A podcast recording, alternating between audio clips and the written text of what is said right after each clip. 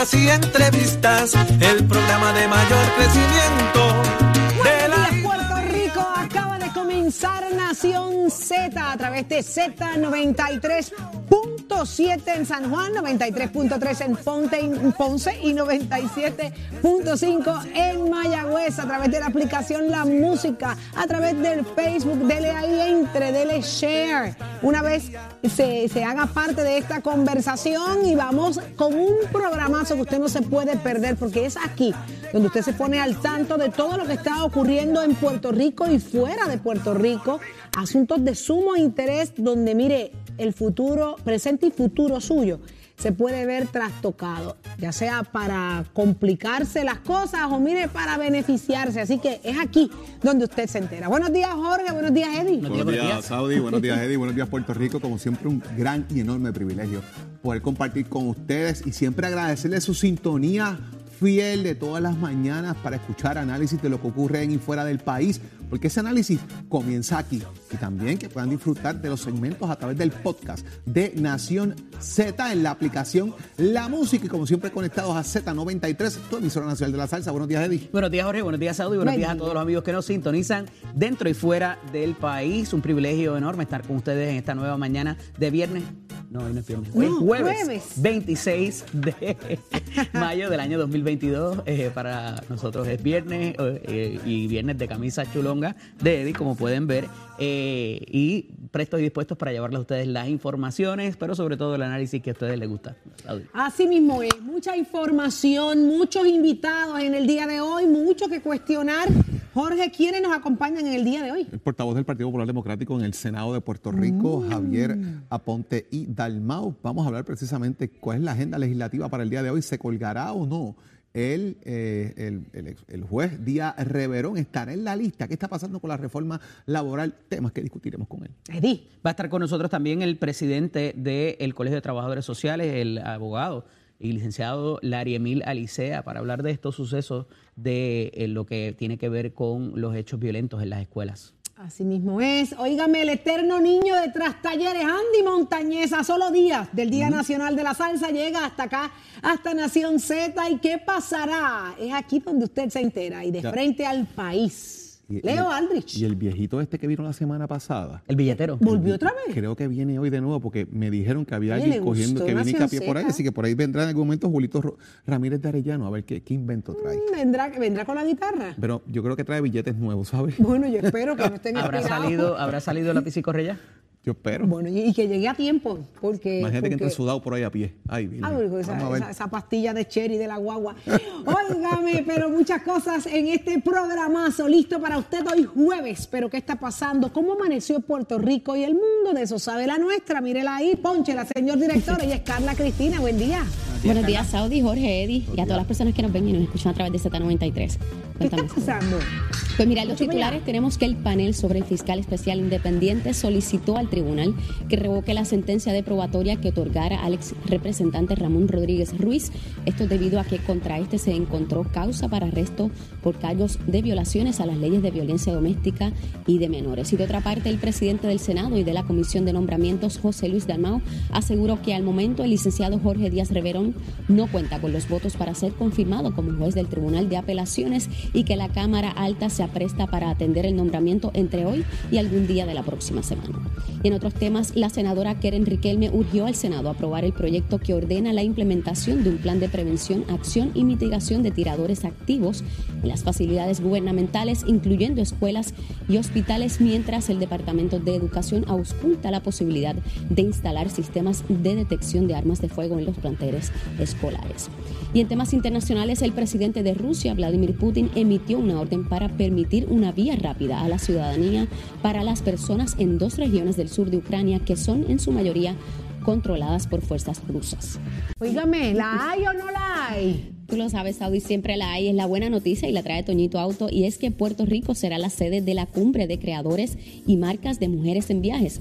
Un evento que fomenta la participación y el desarrollo de las mujeres en la industria turística. Esta décima edición se celebrará el próximo año y se espera que a la isla asista el principal talento en el mercadeo de destinos, emprendedores, organizaciones de promoción turística y líderes de la industria de distintas partes del mundo. Para Nación Z, les informó Carla Cristina. Les espero mi próxima intervención aquí en Z93 ya se están conectando en nuestro Facebook. Dele seguir a Nación Z y comenzamos dándole los, buenos días a quienes nos regalan sus buenos días. Y ella es Janet Ferrer y Edwin Rivera. Ya están conectaditos al Facebook de Nación Z. Denle share, Janet. Y Edwin, denle share para que todo el mundo sepa lo que ustedes disfrutan a esta hora de la mañana. Pero vamos de inmediato al análisis de las portadas. Sorpréndase, sorpréndase, porque es aquí donde usted se entera que ya está aprobada la ley contra el aborto o en favor del aborto. Jorge Suárez, ¿de qué se trata?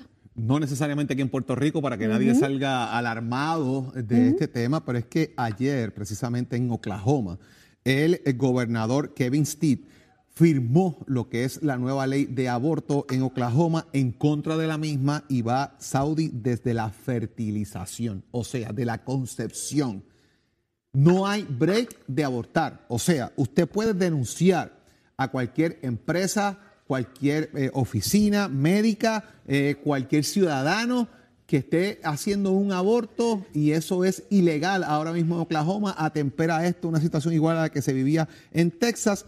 No puede haber interrupción al embarazo. Eso es lo que dice esa ley.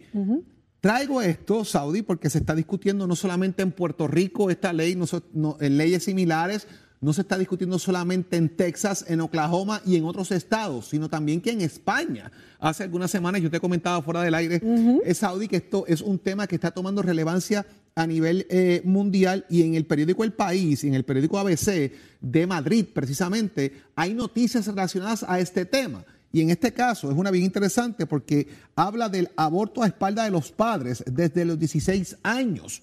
O sea, lo que busca aquí es enfatizar ¿Cómo usted puede manejar el tema del aborto? Porque usted, eh, sus padres no, le están monitoreando, lo que fuera, la persona tuvo un encuentro sexual, quedó embarazada o fue... Ahora, siempre y cuando, siempre y cuando la vida de la madre o del menor no esté en juego, es cuando único se puede hacer, eh, se puede ejecutar el tema de interrumpir un embarazo o de aborto. Así que Oklahoma es la nuevo estado, una ley estatal, y estemos claros, el gobernador, eh, el gobernador Kevin Steed va ahora a reelección en esta elección de medio término en noviembre.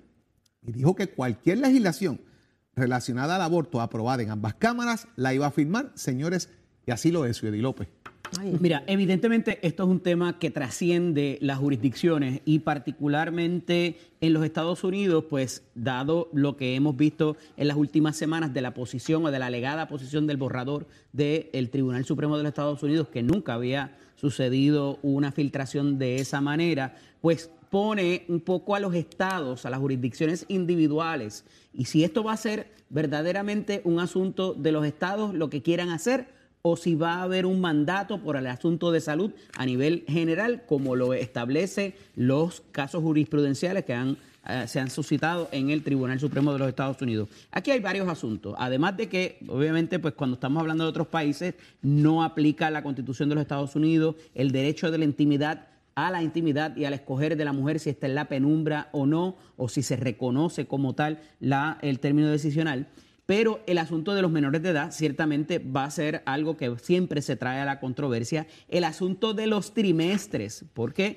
de acuerdo a lo que todavía hay en la jurisprudencia federal, la prohibición no puede ser a rajatabla completamente. Aquí lo que se busca establecer, por lo menos en el proyecto de Puerto Rico, en el proyecto de Mississippi y algunos particulares, a diferencia de este de Oklahoma, es que de esta fecha en adelante no lo puedes hacer de esta fecha eh, hacia atrás, pues con una certificación médica y con unas salvaguardas. Entonces, la prohibición total de que no existan estas clínicas, cuidado con eso, porque previamente se ha retado ese asunto y eh, pues esto obviamente tiene que eh, de alguna manera atemperarse a lo que es la, viabilidad, si se va a reconocer la viabilidad del el concebido no nacido y todas estas figuras jurídicas que al final van a tener una trascendencia también en, nuestro, en nuestra manera de vivir, en los códigos civiles, en las, en las leyes de herencia, también pudieran tener mucho repunte y esto pues hay que manejarlo eh, con cuidado eh, a la vez de que eh, también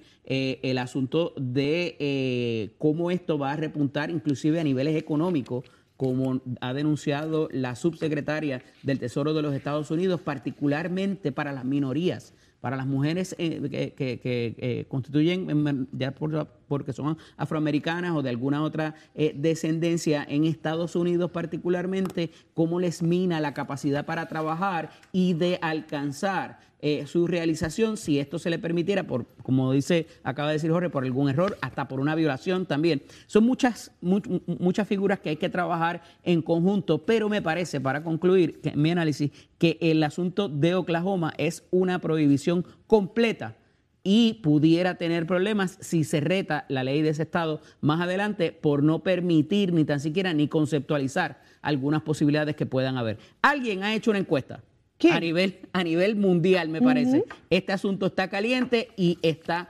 próspero, ¿verdad? Eh, eh, o está maduro para que de alguna forma eh, se, se, se, acoja el, la, la, prohibición.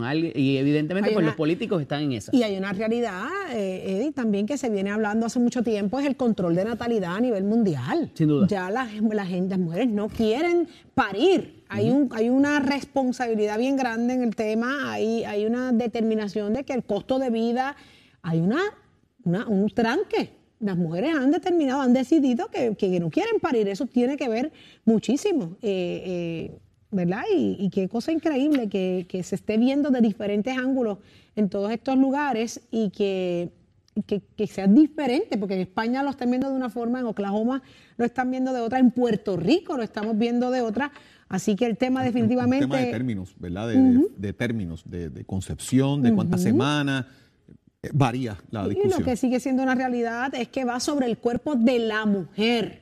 Eh, y ese es el tema, ¿verdad? Difícil detrás de todo esto, los derechos que tienen, que tenemos las mujeres para decidir sobre nuestro cuerpo. Esta tarde va a haber una manifestación que ahorita nos va a relatar la, licenciada Rosa Seguí acá en favor de esa, de esa determinación de que la mujer pueda escoger sobre su cuerpo, pero ahorita vamos a tener más detalles.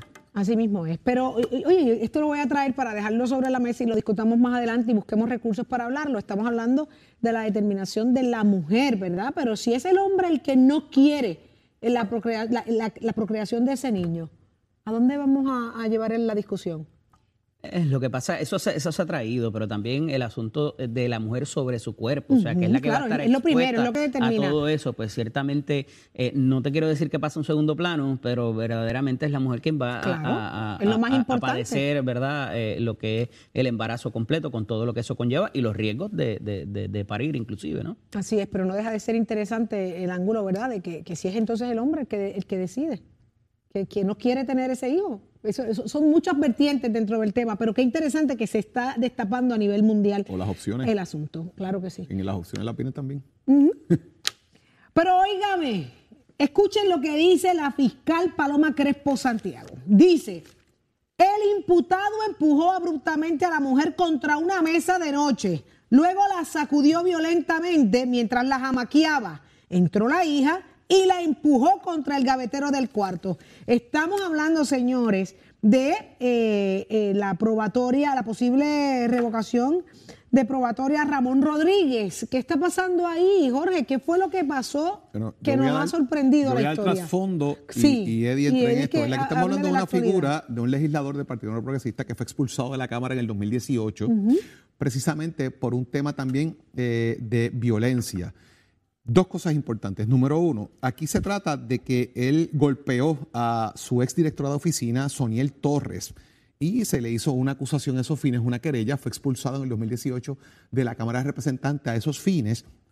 Y también dentro de eso, que lo podemos atar a otro legislador que también está en problemas un poco más adelante, también eh, se le encontró causa por crear empresas fantasmas en la legislatura para él coger dinero de los barriles. Ay, Jesús. ¿verdad? Y la misma empleada que radica la querella por violencia también se le acusó por, ser parte de este esquema.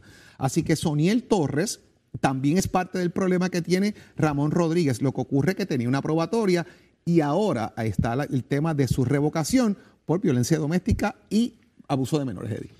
Y, mm, lo, has dicho casi completo, ¿verdad? Esto comenzó por un acto de violencia, de un alegado informe de un acto de violencia por parte de la señora Torres, quien se convierte en el principal testigo eh, contra él. Eh, la expulsión y tanto el caso criminal se da a través de erradicación de cargos por el panel del fiscal especial independiente, quien está eh, en, en posición ahora de solicitar esa revocación de la probatoria que se le dio por la creación de dos corporaciones eh, para eh, de alguna manera participar de lo que es el Fondo Legislativo Comunitario y allegarse fondos para unas alegadas instituciones sin fines de lucro que se crearon desde sus oficinas. Todo esto fue parte de un extenso eh, proceso judicial que, evidentemente pues estaba siendo procesado por el panel del fiscal especial independiente y dado que te- está disfrutando de la situación de probatoria y no está encarcelado, todo lo que haga luego de eso, con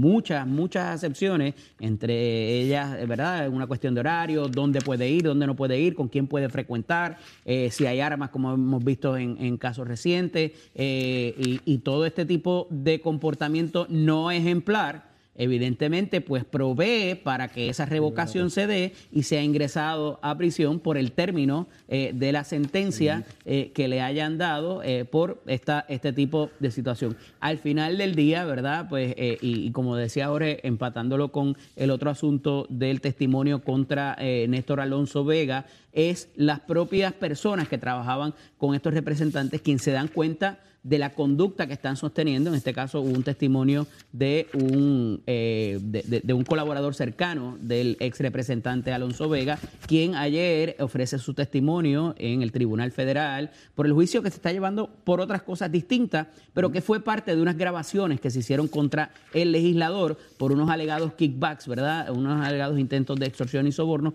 para, sus, para con sus propios empleados y estos empleados son los que proveen la información para a su vez procesar criminalmente a los emple- a los eh, legisladores o a los ex legisladores ahora. Eh, el caso de Alonso Vega todavía está en el tribunal. El juez al final del día, a pesar de que se dio el testimonio, dijo que esto era irrelevante para los procesos por los cuales se estaba procesando al ex legislador y me refiero a que había tenido sexo, alegadamente sexo con sus empleadas en la oficina eh, y un testimonio bastante serio y a los efectos y que a, a pesar de que esto había sido, eh, habían grabaciones de, este, de estos sucesos, pues esto por lo que se estaba procesando era irrelevante, dice el juez Raúl Arias, para el proceso que se está llevando. No obstante, el asunto de los eh, dos mil dólares eh, que se exigía de los empleados, pues eh, evi- evidentemente eso sí entraría y unas 30, 40 grabaciones que también se perdieron en la situación, pero dos hechos eh, sumamente lamentables que se suscitaron alegadamente en horas de trabajo en la Casa de las Leyes. Está interesante cómo entra el tema de las de los supuestos eh, eh, actos sexuales en la oficina, ¿verdad? Y los alegados, porque como bien dice el juez, esto no es el tema que se está tocando aquí, pero sí se quiso demostrar eh, revelando estas cosas la imagen que nadie Al final del día va el carácter del imputado de delito, ciertamente. Exacto, pero que... Impacta Que jurado. Impacta el jurado y, y- e incluso lo mandaron en varias ocasiones a decirle no se desvíe del asunto, usted, esto, esto no es el, el- el tema, aquí la acusación es esta.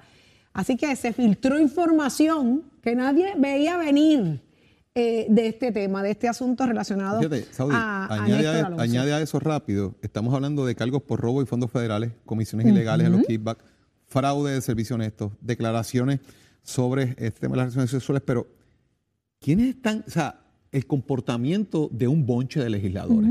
Albert Torres del Partido Popular, que entraba en el tema, senador actual, que tuvo una acusación que está investigada ahora mismo todavía aún por el Departamento de Justicia en cuanto que le pedía a una empleada eh, dinero. Tata Charboniel, Néstor Alonso, Néstor del Valle, Señores, es, es la misma cosa. Le suben el salario Nelson, a los Nelson del empleados, Nelson del Valle, le suben el salario a los empleados para decir a los empleados, te subí el salario para que me devuelvas X cantidad de Ah, Pero dinero. ¿cuán nuevo es esto, Jorge? No es- pero te ¿Cuán tirando, nuevo mira, es? te acabo de dar una lista y yo pienso, y esta es una opinión, ¿verdad? Mu- Muy particular. Fíjate que hablamos también de Ramón Rodríguez, cómo, cómo creaba empresas fantasmas para beneficiarse. Esta es la sustitución del barrilito, de los esquemas que van de barrilito. Fíjense que aquí hay casos de incluso de gente que donaba aires acondicionados para que los empleados se los dieran a ellos para sus casas. Absurdo. Aquí hay, aquí hay empleados que se, se les regalaron parcelas por barrilito, les construyeron casas.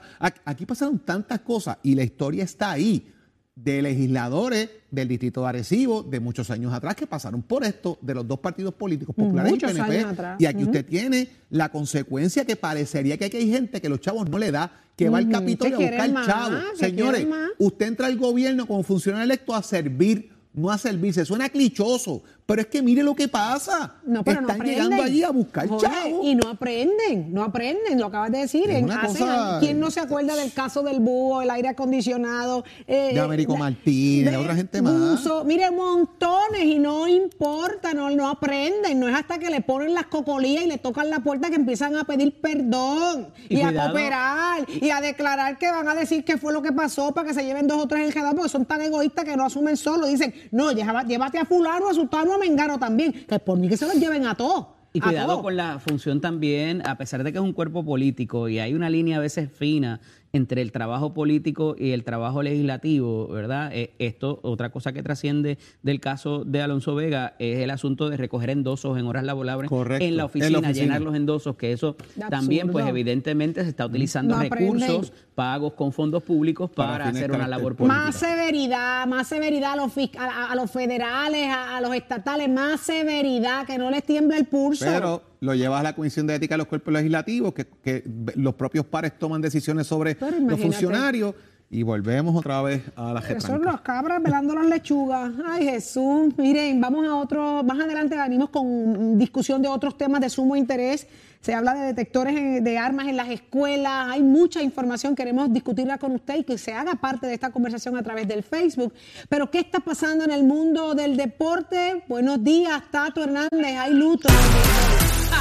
Buenos días, buenos días, Titi, buenos días. Empieza la mañana un poco triste debido al fallecimiento de ayer del gran amigo Palillito. Arnold Palillito Santiago, Palillito, sí. hijo de la gran leyenda del pelotero José Palillo Santiago.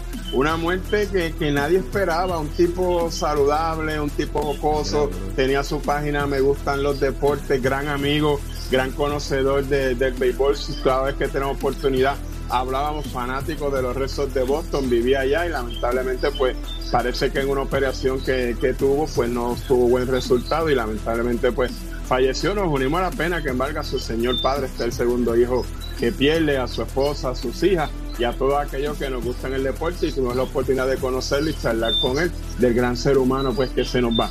Tan es así, no tan solo en el béisbol pues de la Grande Liga que él estaba ligado, en el béisbol AA pues en Vega Baja, mi pueblo, un gran jugador que conocí para la época de los 70 y los 80, el Jaredita Pelliciel, un, un caballerito que medía 5 pies, pero el corazón era de 7'3". Gran jugador, gran fanático, gran padre, gran amigo, bien jocoso, pero lamentablemente también en la tarde de ayer falleció, así que son leyendas del deporte, pues que ya no están con nosotros y son gente que toca. Ahí en la foto que muestra nuestro director, que tiene la carita del emoji, ese es Jaredita Pellicier, gran jugador que estuvo con Vega Baja y esta mente pues uno lo siente porque en la etapa de la vida de uno como comentarista deportivo pues compartió en un momento las grandes historias, las grandes leyendas de lo que fueron y han sido estos muchachos, estos jóvenes y pues a uno le causa tristeza y eso, pero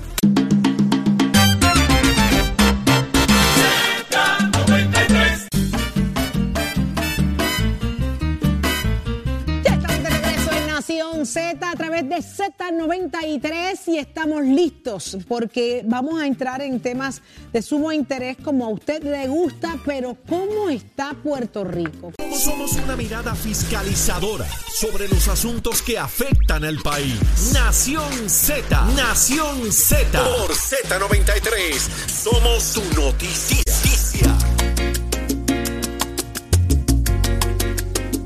Escucha a través de Z93. Esto es Nación Z y vamos de inmediato al análisis de uno de los temas que ha desatado muchas opiniones y no es para menos basado en lo difícil, lo triste y lo conmovedor ocurrido en Texas. Se está hablando, compañeros, de, de detectores de armas en las escuelas. Se escucha sencillo, pero detrás de esto hay muchas, muchas implicaciones. vamos a comenzar a, depurar un poco esta, esta, esta propuesta que empieza a levantarse a raíz de la situación en Texas, Jorge. Bueno, eh, no es una propuesta nueva, no es una propuesta eh, que venga de la nada. Ya esto existe en muchas escuelas de los Estados Unidos en la época de los 80. Esto existió en muchas escuelas públicas. Eh, provocó movimientos eh, generalizados de que era discriminatorio, etcétera, pero eh, los estados estaban buscando manejar el tema de la seguridad a raíz precisamente de lo que se conoce como mass shooting o disparos de disparos en masa, ¿verdad? y trataron de alguna manera de sobrellevar este tema buscando colocar detectores de metales en las escuelas y con oficiales, en este caso guardias de seguridad, que incluso hacían registros de bultos, cateos a estudiantes que entraban o a cualquier personal que entraba a las escuelas buscando atajar el tema de las armas de fuego. Más allá de lo que establece la segunda enmienda, el derecho que tienen a esos fines los adultos, mayores de edad, etcétera, pero el tema de las escuelas regresa nuevamente porque aquí hay personas ajenas a los planteles escolares que están entrando a las escuelas armados y provocan esta, estas situaciones, Eddie López. Y Saudi, yo quiero poner de umbral algo que sé que vas a tocar con el vicepresidente del colegio y un poco lo traía ayer también, el asunto de estos resentimientos que causan estas masacres eh, no necesariamente tienen que darse en una escuela pública, puede darse en un colegio oh, privado también. y esto tiene que ver con el bullying que se hace con esta gente y el maltrato al que son sujetos muchos estudiantes y eso se va por muchos años en silencio, nadie hace nada a pesar de que todo el mundo sabe.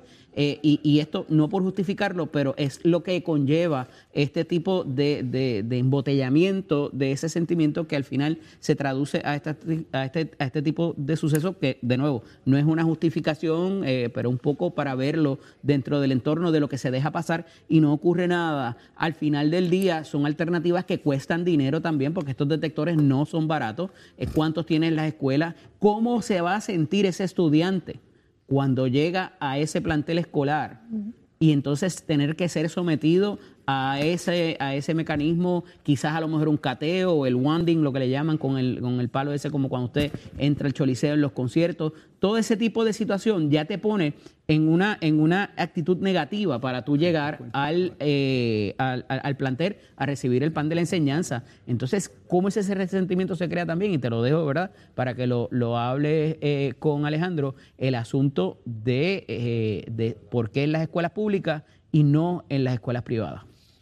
Definitivamente no, esto no discrimina, señores, esto tuviera que ser para, para tanto las privadas como las públicas, como las universidades, y yo creo que esos centros son centros, son lugares sagrados, y, y yo creo que más que la queja, ¿no? De, de, de la crítica, debería ser el razonamiento detrás de todo esto. Así que, va, a venir, una discusión ahí también en el tema de lo que es la ley federal versus la ley estatal. Volvemos otra vez al tema jurisdiccional. Y las armas legales versus las ilegales. Las ilegales. O sea, va, a venir una discusión en torno a eso porque tienes el tema también de lo que es la, eh, ¿cómo se llama? El, el eh, terrorismo doméstico, que es la ley que existe federal a esos fines, de cómo se está manejando esto. Pero la ley en Puerto Rico es mucho más fuerte que la ley en Texas que la ley en Nueva York. Son, son estados, son territorios, lo que usted quiera llamar, pero estatalmente tienen regulaciones diferentes. Y el monitoreo de las redes sociales para estas señales también, que es otra cosa que hay que Y los temas de los aeropuertos, Eddie, toda esta cosa, usted va a Outdoor World y compra cinco armas de fuego, que son las que puede transportar, las mete en la maleta,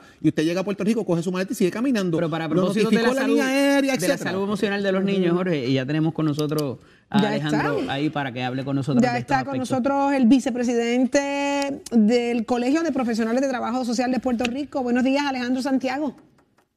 Saludos, muy buenos días a todos y muy buenos días a toda la audiencia que nos ve a través de las redes sociales y las ondas radiales. Alejandro, el tema definitivamente trae muchas vertientes, unas a favor, unas en contra.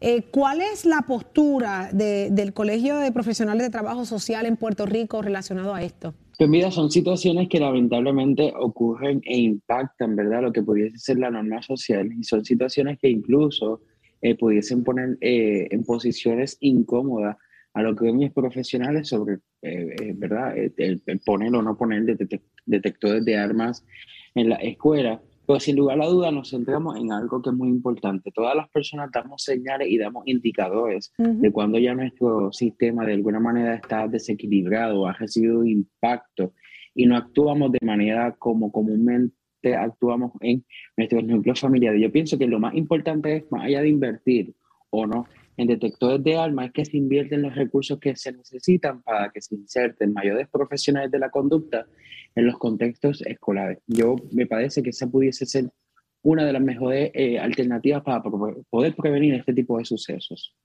Eh, hay, mucha ansiedad, ¿verdad? vamos a hablar de, Estados Unidos, vamos a hablar de Texas específicamente, que acaba de ocurrir esto, pero no es la primera vez que pasa, lo estamos viendo en centros comerciales, lo estamos viendo en diferentes lugares. Eh, cuando se habla de las escuelas, uno piensa inmediatamente en los recursos que allí tienen que haber para, para este tipo de cosas y muy bien el trabajo social. Eh, pero obviamente esto empieza en la casa. Este joven asesinó a su abuela antes de salir. Primero lo advierte, lo hace público a través de las redes sociales. Voy a matar a mi abuela, voy a dispararle a mi abuela. Lo hace, sale de allí, eh, impacta su vehículo contra la escuela y entra y asesina a la cantidad de niños y adultos que habían eh, a, su, a su haber en el momento. O sea que vamos a, ir, vamos a salirnos de la escuela, Alejandro, vamos al hogar. ¿Dónde empieza el problema en el hogar? Pues como muy bien dice, muchas veces estos problemas son y se dan dentro de eh, los hogares. Y algo que yo veo en esto, y es lo que rápido llega a mi mente cuando trabajamos este tipo de temas, en Puerto Rico se han intentado poder implementar múltiples estrategias educativas eh, y siempre hay un discurso de un sector donde dice a mis hijos los educo yo. Y muchas veces estas personas que cometen este tipo de delito, este tipo de crimen, son frutos de este discurso, que a mis hijos los educa yo, los educo yo, y donde se limita el que el Estado puede invertir mayores recursos para educar y brindar herramientas para que la población pueda detectar eh, esas señales que se dan. Esto no nace de la nada. Si ya tenemos un joven que por medio de las redes sociales ha, verbalizado que quiere cometer un crimen, las personas que somos parte de esta red social, eh, cualquiera que sea, y vemos estas señales, podemos eh, levantar la alarma y poder buscar los recursos para poder detener esto. A su vez, dentro del espacio de la familia, cuando vemos estos cambios en nuestros hijos o cualquier otro miembro, pudiésemos comenzar a normalizar lo que es dialogar sobre nuestras emociones, cuáles son aquellas cosas que nos preocupan y por todo eso que nos pudiese resultar buscar los recursos para atender la, eh, ¿verdad? las necesidades que tienen nuestros niños, niñas y el resto de las poblaciones. Hay muchas veces que eh, no se normaliza lo que es buscar terapia y la terapia no tiene que ser única y exclusivamente un asunto de ir a un psicólogo, ¿verdad? Tenemos también profesionales del trabajo social clínico adiestrados en, el resto de nuestra isla, ¿verdad? Y en los Estados Unidos, que particularmente es donde nace el modelo del trabajo social eh, clínico, que están ávidos para poder atender. Eh, los niños, eh, cuando son víctimas de bullying, como se ha dicho que el caso de este joven, dan unas señales muy particulares de aislamiento, se cierran en su mundo, comienzan a, manifestar eh, unos comportamientos llamados como comportamientos antisociales y eso es indicador suficiente para uno poder levantar la bandera en nuestro contexto familiar. Qué bueno, Alejandro, que traes con nosotros el tema, ¿verdad? Y que la gente empiece a identificar, más allá de lo que pueda ser simpático, de lo que pueda ser agradable en las redes sociales, eh, lo como yo le decía ayer al público, más allá de scrollear, que es subir, leer y ver y no, y no internalizar o analizar lo que se está viendo, eh, que, que haya, ¿verdad? Esa conciencia de que hay señales importantes ahí y hay unos factores importantes dentro del hogar que, se tienen que, prestar atención. Eh, y, un y un detalle bien breve, discúlpeme que le interrumpa. las, personas que hacen publicaciones negativas o publicaciones que pueden llamarnos nuestra atención, no lo hacen por primera vez de la noche a la mañana. Ya lo vienen estudiando, comienzan a dar señales solicitando ayuda y muchas veces, como bien menciona, deslizamos la pantalla hacia arriba y olvidamos el tema. Esto es como que no, un asunto mío y yo les garantizo a ustedes que todas las personas que tienen algún tipo de idea de suicida o incluso tienen algún tipo de idea de atentativo contra alguien, dan muchísimas otras señales antes de cometer los actos. Eso es así. Estamos hablando de los famosos bullying y los, el bullying dentro de redes sociales. Yo siempre lo he dicho, a mí me dice más aquella persona que es capaz de escribir en contra de otra, de, ofender, de humillar, de, de burlarse de otra que, que, que eso es bien peligroso. Hay, hay un mensaje bien poderoso detrás de esa persona que se atreve a hacer eso. Y es lo que deberíamos estar observando.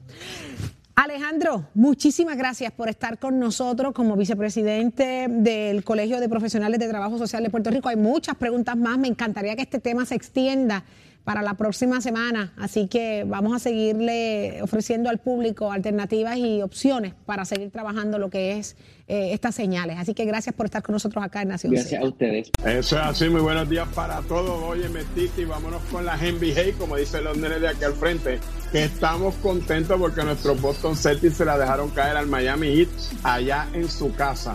Vaya, en la legendaria, en la calle cerquita de Brick, le ganaron 93 por 80. Entonces Boston se pone al frente en esta serie. Esta ley de un jueguito que es el viernes a las ocho y media en su cancha, donde podrían establecer y ganar la conferencia o podrían entonces recibir el empate si los Heat ganan. Acuérdate que ellos están batallando por la conferencia del este, en la del oeste, los Mavericks de Dallas están pillados. Esa serie está 3 a 1 a favor de Golden State y ese próximo juego de hoy es en Golden State que veo sucio difícil para los Mavericks de Dallas. Yo viví casi 20 años en Dallas, me gusta esa área por allá y me acuerdo cuando varias estaba en el equipo, pero lamentablemente hoy es otro cantar, hay que estar pendiente de lo que pasa. A mí me hubiese gustado que la final de la NBA fuera entre Dallas y Boston, pero al parecer a lo mejor podemos tener a Boston, pero Golden State está jugando muy superior. En el baloncesto superior, pero el de Puerto Rico, los Mets de Guaynabo dominaron 100 por 72 a los Grises de Humacao, a los de Jorge. Mientras tanto, los Brujos de Guayama le ganaron, óigame, una sorpresita a los Piratas de Quebradilla en su cancha, 71 por 67, y esto es en el gran baloncesto, baloncesto superior nacional.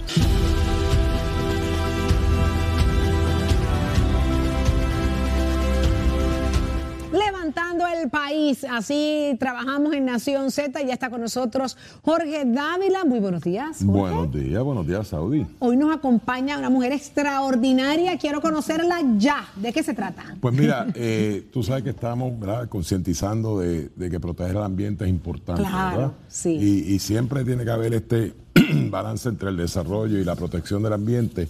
Y tenemos con nosotros a Irma Ruiz, mejor conocida como Mimi. Eh, Mimi es la directora ejecutiva interina y presidenta de la Junta de Directores de Scuba Dogs Society. Oh, ok. Y te va a sorprender porque te digo Scuba Dogs y tú piensas rápido en animales, ¿verdad? Claro, Y me parece- inmediatamente. y me parece que es un poco diferente el concepto. Buenos días, Qué Mimi. bien. Buenos días, Buen buenos día. días, Jorge Saudi, un placer. El placer es nuestro. Estar aquí, lindo día a todo el mundo.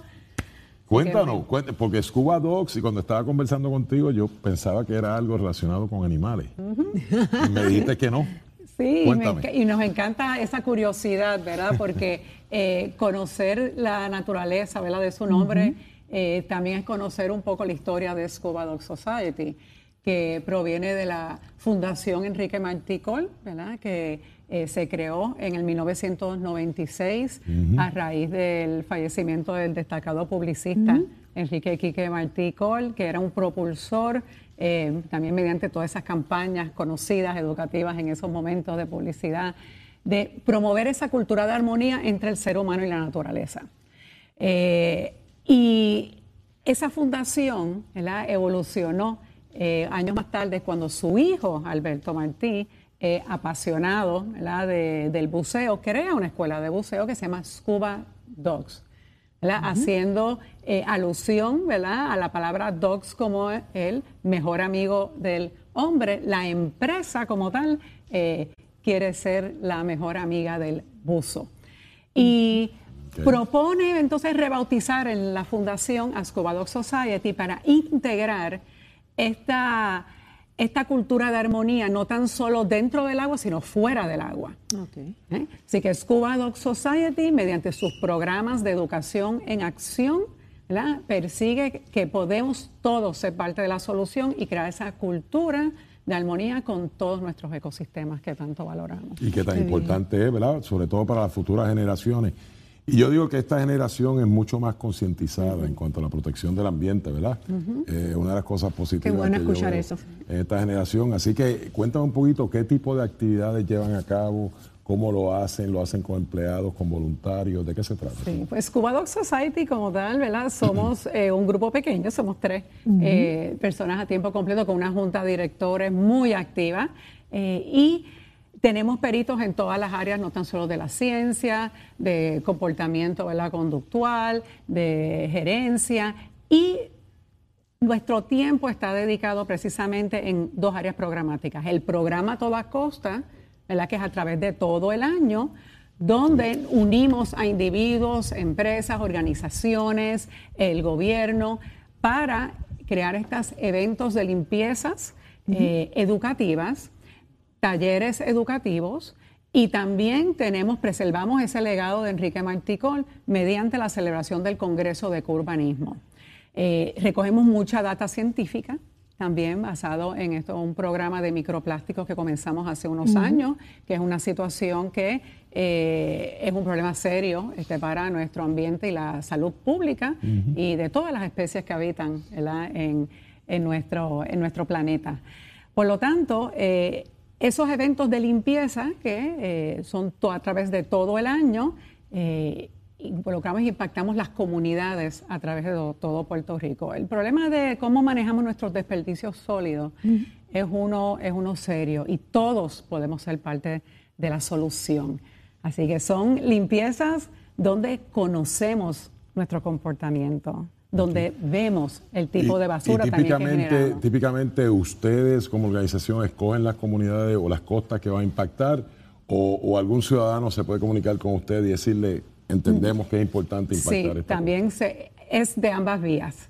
Eh, y ahí nosotros también trabajamos con unas comunidades a través de los años, ¿verdad? Gracias a eh, el apoyo, ¿verdad? De, empresas, ¿verdad? Como la Cooperativa de Seguros Múltiples.